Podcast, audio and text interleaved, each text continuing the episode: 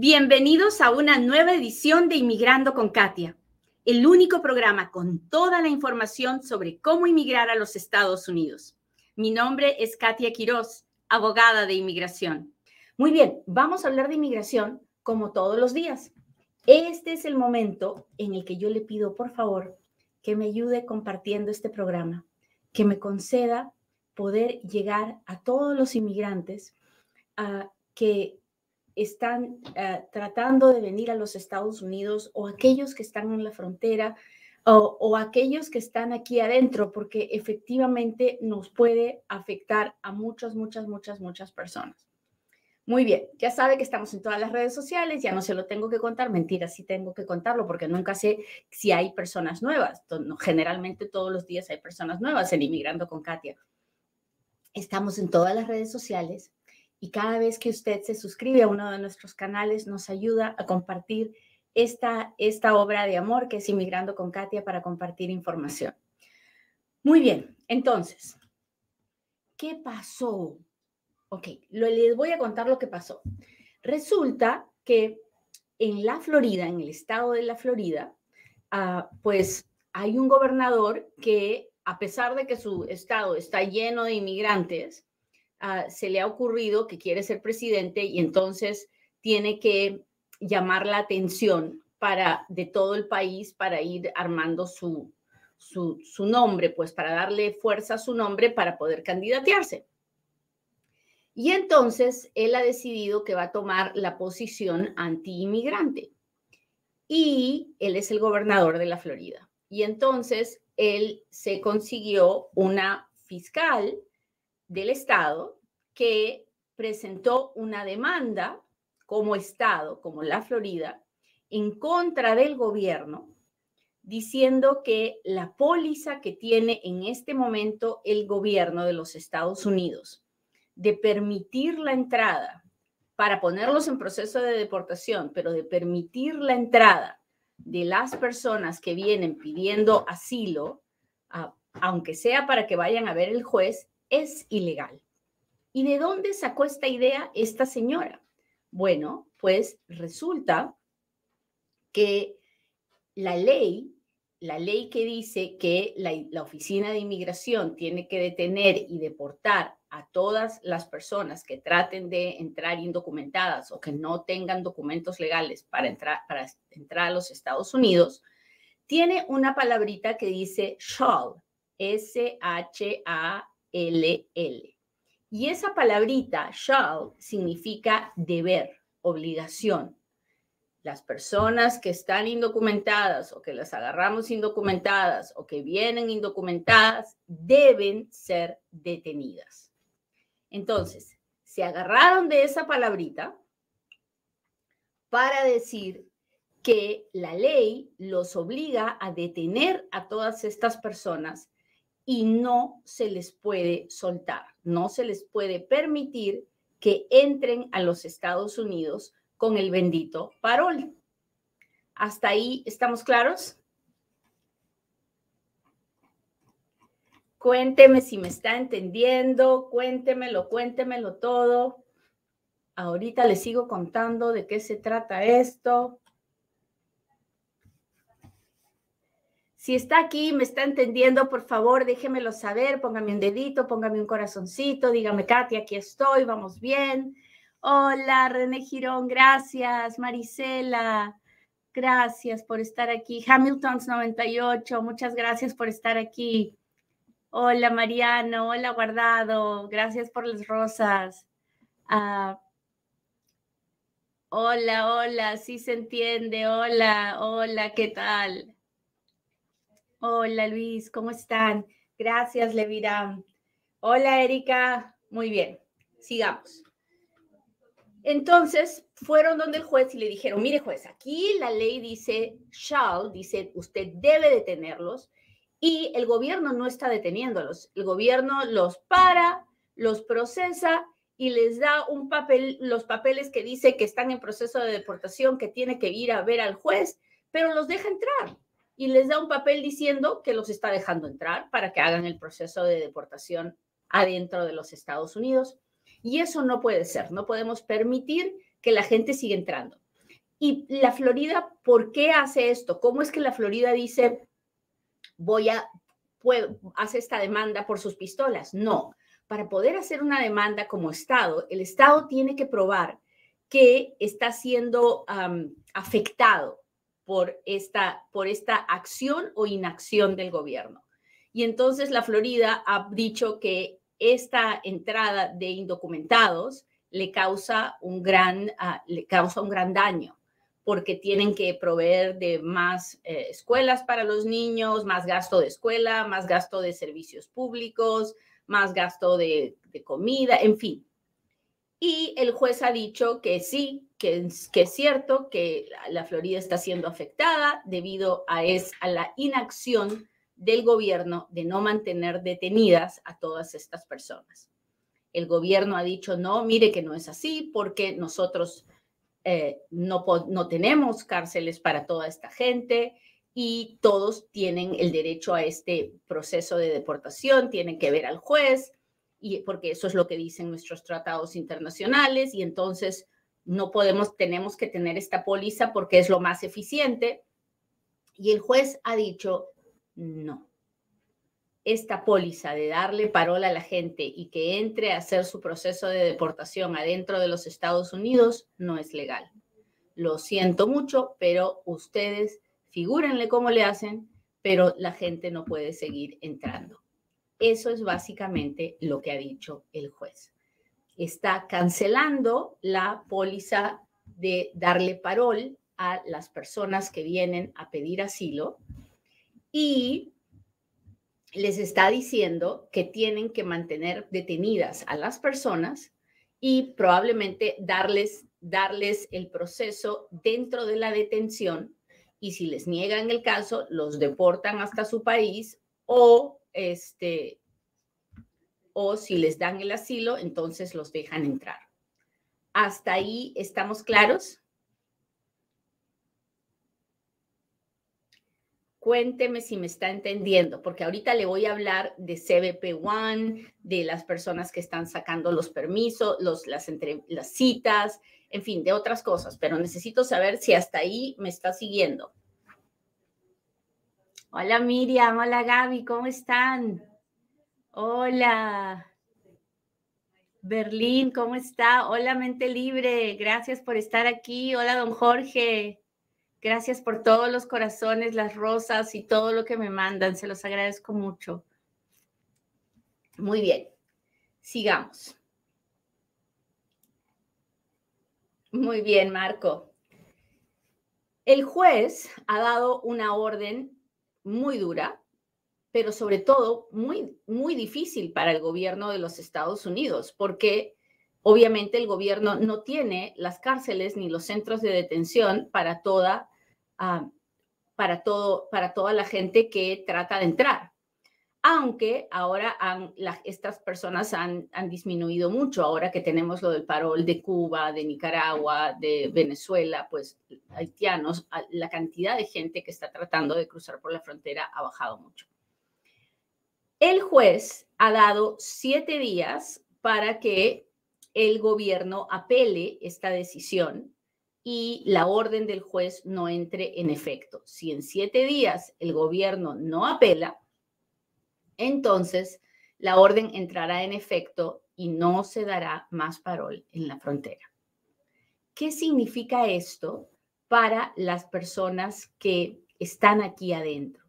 Si usted está aquí adentro de los Estados Unidos y ya entró con el, con el parol, para usted no significa nada, porque ya está aquí adentro, ya está en proceso de deportación, así que no le va a afectar a usted que está aquí.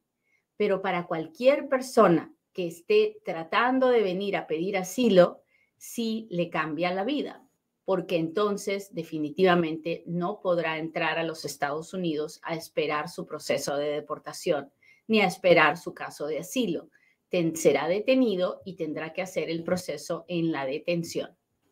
¿Qué pasa con las personas que están esperando su cita en CBP One? ¿Qué cosa es CBP One, Katia? Bueno, CBP One es una aplicación del celular que tiene la patrulla fronteriza para que las personas que quieran pedir asilo no se presenten en la frontera así nomás, acá estoy, agárrenme que quiero pedir asilo. No, sino que saquen una cita para presentar su caso de asilo en la frontera el día que les llamen eh, para presentar su caso. Esas personas no van a ser detenidas. Esas personas van a ir, van a presentar su caso. Si se los dan, los dejan pasar y si no se los dan, pues se tienen que regresar por donde vinieron. Y si no quieren regresarse, pues ahí sí las tendrán que detener. Pero esa, eso es lo que está pasando. Ahora bien, ¿el gobierno va a apelar? Yo espero que el gobierno apele, porque si el gobierno no apela, ¿de dónde va a sacar todos los centros de detención que va a necesitar? Si usted está aquí adentro y usted está esperando su cita, para esto no le afecta a usted. Esto le afecta a todas las personas que, que quieran parol, que quieran entrar. Si usted ya está aquí adentro, esto no es para usted. Así que es importante que lo sepa porque va a escuchar las noticias, se canceló el parol. Sí, es verdad, se canceló el parol, pero no le afecta a los que están aquí adentro, les, le afecta a los que están afuera y quieren entrar. ¿Hasta ahí estamos claros?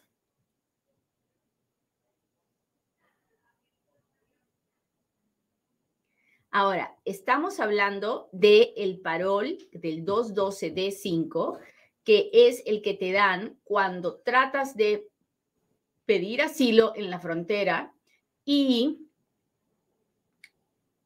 y te dicen, pues no te podemos dar, no se puede decidir el asilo inmediatamente, te tenemos que poner en proceso de deportación, entra a los Estados Unidos, anda a la corte. Estoy hablando de ese parol. No vayan a confundirlo con el parol de, del parol humanitario, del, del, permiso de viaje, del advance parole. No, yo estoy hablando de otra cosa. Estoy hablando del parol para las personas que vienen sin visa, sin documentos legales y quieren pedir asilo. ¿Hasta ahí estamos claros?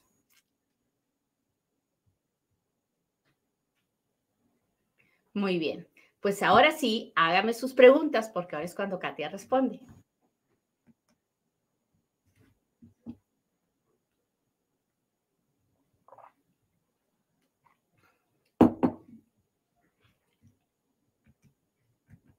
Estamos en temporada de taxes, muchachos. Si todavía no los ha hecho, hay un solo lugar para hacer los taxes para inmigrantes y sus familias. Se llama Futuro Tax. Así que vaya a futurotax.com, haga sus taxes con Futuro Tax y tendrá la oportunidad de ocho reuniones conmigo una vez al mes, donde podrá hacerme las preguntas que necesite, donde podrá conversar conmigo. Y eso es solamente para los clientes de Futuro Tax. ¿Ok? Déjeme ver cómo están las preguntas. Aquí voy, aquí voy, aquí voy. Vi que alguien me había mandado un super chat. Tengo una apelación I-290B pendiente desde hace dos años. Acaban de reabrir la 485. Había sido negada. ¿Qué significa eso y cuánto tardarán en dar respuesta? Bueno, yo no sé qué significa eso, pero si le han reabierto la 485, creo que es una muy buena noticia, ¿no? Porque creo que lo más probable es que su apelación haya sido favorable para usted. ¿Cuánto se demorarán en dar respuesta? Tampoco lo sé Ah, si ya están convencidos de que usted, de que usted ha ganado la apelación, imagino que le pueden, tendrán que correr sus huellas nuevamente y tomar una decisión. No sé si le llamarán a una entrevista o no, pero espero, Cecilia, que tenga un abogado. Así que vaya, pregúntale a su abogado. Ah, pero es una buena noticia, es una buena noticia. Hola, hola, aquí tengo otro super chat. Abogada, buen día. Tengo un hermano y mi mamá en la frontera, pero él tiene 27 años, tiene discapacidad física y toma medicamentos por su epilepsia. ¿Podrían ser separados de mi mamá o no? Pues no lo sé, Juanito. No lo sé. Ah, espero que no. Espero que se toquen el corazón y no lo hagan. si yo fuera el oficial de la patrulla fronteriza, no lo haría, porque ah, la patrulla fronteriza no va a querer quedarse con alguien que necesita medicinas y que es epiléptico y todo lo demás. Así que eh, con el favor de Dios eso no sucederá. Muy bien, déjeme ver. Déjeme ver. Hola, hola. Gracias a todos los que están aquí. Buenos días, buenos días. Ah,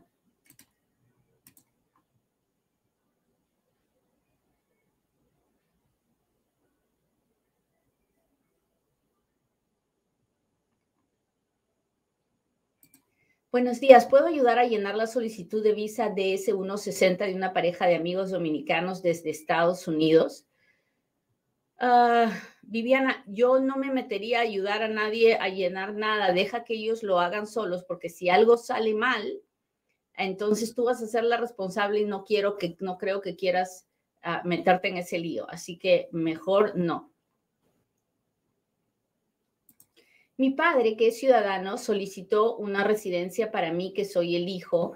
Me mandaron esto F3, 22 de noviembre del 2008. Estoy en la lista de espera. ¿Qué significa? Significa que eres categoría F3 porque eres un hijo casado de un ciudadano americano, que tu fecha de prioridad es del 2008 y ahora tienes que esperar que esa fecha aparezca en el boletín de visas anda a mi página de YouTube, mira los videos que he hecho de boletín de visas para que aprendas de qué se trata. Mira el boletín de visas de marzo. Si no lo tienes, no te preocupes, solo tienes que ir a inmigrandoconkatia.com y registrarte y yo te lo mando por correo electrónico todos los meses para que lo sigas de cerca y veas cómo está.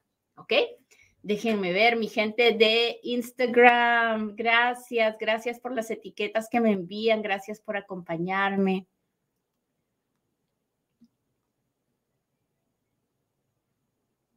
Hola, hola. ¿Una persona con visa de no inmigrante podría abrir un negocio sin que afecte su visa?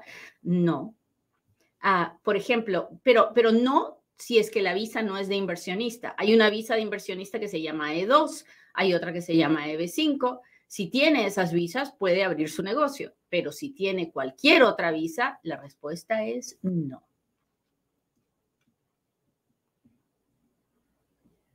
Ah, nos saluda Munguía Carrillo desde Nashville, Tennessee, a hacer una pregunta. Si yo me llego a casar con un ciudadano americano, ¿cuánto tiempo podré obtener un permiso? No lo sé porque no sé si califica para pedir el permiso, pero si calificara para pedir ajuste de estatus, estamos hablando de siete, ocho meses. ¿Dónde está mi gente del TikTok? Espérense que no alcanza mi mano. Ay, ay, ay, ay, ay. Aquí voy, aquí voy, aquí voy, muchachos. Aquí voy, aquí voy. Estoy buscando las preguntas. A ver, a ver, a ver, a ver. Hola, soy madre de Ecuador. ¿Puedo aplicar para refugiados en Estados Unidos? No, no tenemos ningún programa con Ecuador. Déjenme ver otra. ¿Puede haber problemas por una letra mala en el apellido en la autorización de viaje? Ah, no lo sé. Eso dependerá de, eso dependerá de la gente del aeropuerto. De todas maneras, mande un email y dígales que ha habido un error que hay en una letra. Ojalá que le manden una autorización de viaje corregida. Puede haber problema por, ay, ay, ay, ya le contesté ya le contesté, ya le contesté. Ah,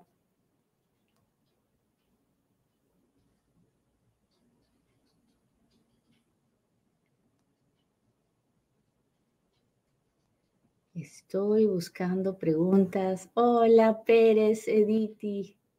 Muchas gracias, muchas gracias por todos los... gracias por todas las rosas. Hola, Ney, gracias. A ver, sigo buscando preguntas. Ay, ay, ay, ay, ay, muchachos.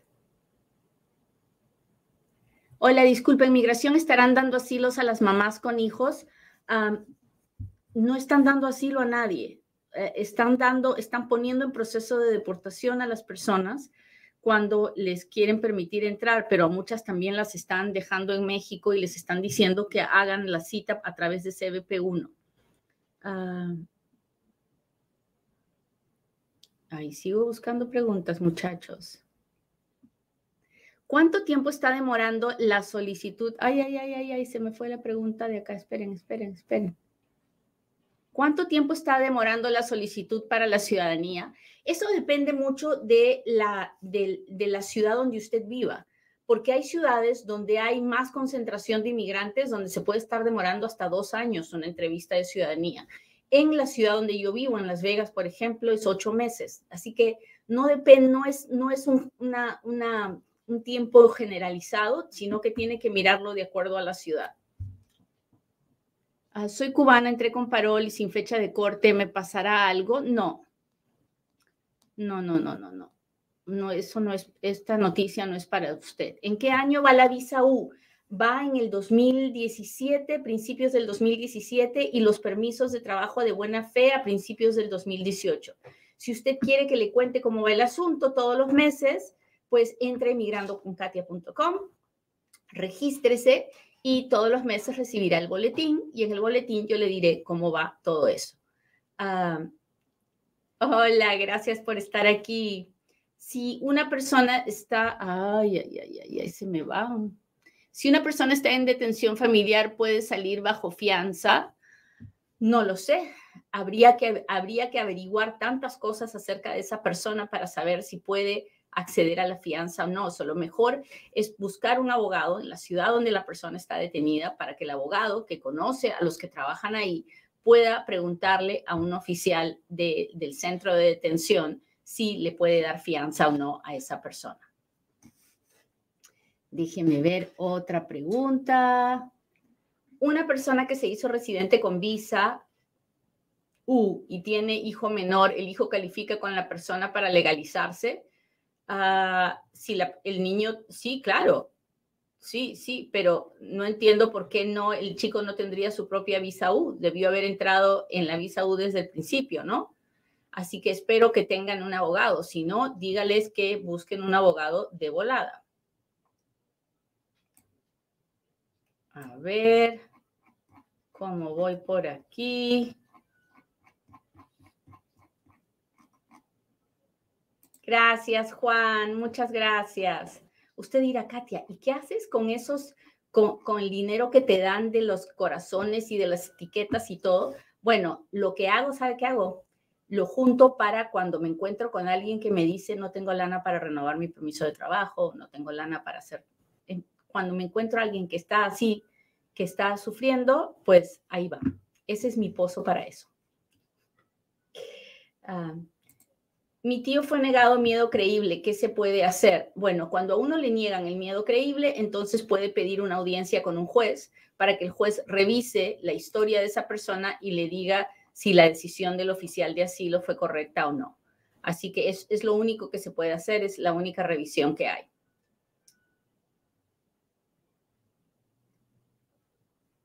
¿Le puede arreglar un abuelo al nieto si el abuelo es ciudadano? No, no sin embargo, si el abuelo es ciudadano, era ciudadano cuando el papá o la mamá de ese niño nació, tal vez se puede derivar la ciudadanía hacia el papá y tal vez se puede derivar la ciudadanía al nieto, pero eso es algo mucho, muy diferente. Si usted me está preguntando de hacer una petición familiar, no, un abuelo no puede hacer la petición familiar por un nieto.